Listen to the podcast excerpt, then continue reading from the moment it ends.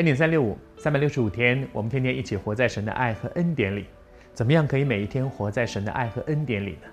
我要告诉你一个很重要的秘诀，鼓励你每天早上起来做第一件事，打开圣经来亲近神，读经、祷告、亲近神，让你我我们可以每一天活在神的爱、神的恩典里，因为神的神的话像光一样照亮我们的人生。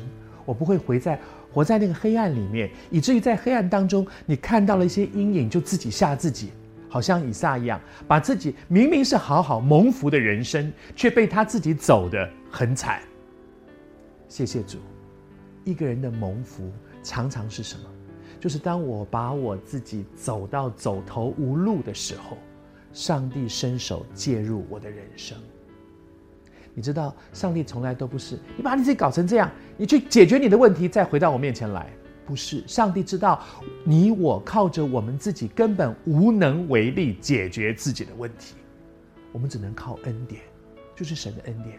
以撒把他的人生搞成那样，他是靠自己走回来的吗？靠自己重新站起来的吗？一点都不是。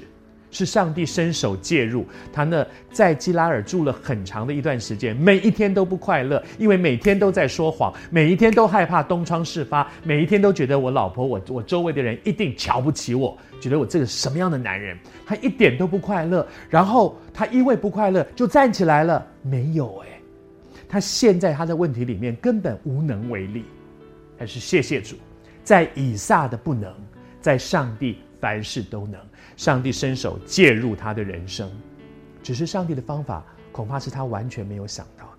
他天天害怕东窗事发，他天天害怕他说的谎言被戳破，每天都在那里担心害怕。可是他没有想到，上帝救他的方法就是让他东窗事发。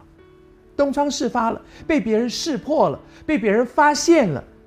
他最害怕这件事情，可是这件事情反而是他人生的出路。我求主恩待你，不要担心上帝用什么样的方法解决你的问题。上帝知道你能够承担多少，他不会给你一个担子过于你所能担，他总要给你开一条出路。那个出路肯定跟你想的不一样，可是那个出路却是真正解决你的问题的。当问题真正解决了，感谢主，上帝伸手救以撒，带他走出那个阴影，惧怕。黑暗、谎言的那个阴影里面，他重新站起来，回到上帝的祝福里。回到上帝祝福的结果是什么？那一年他有百倍的收成。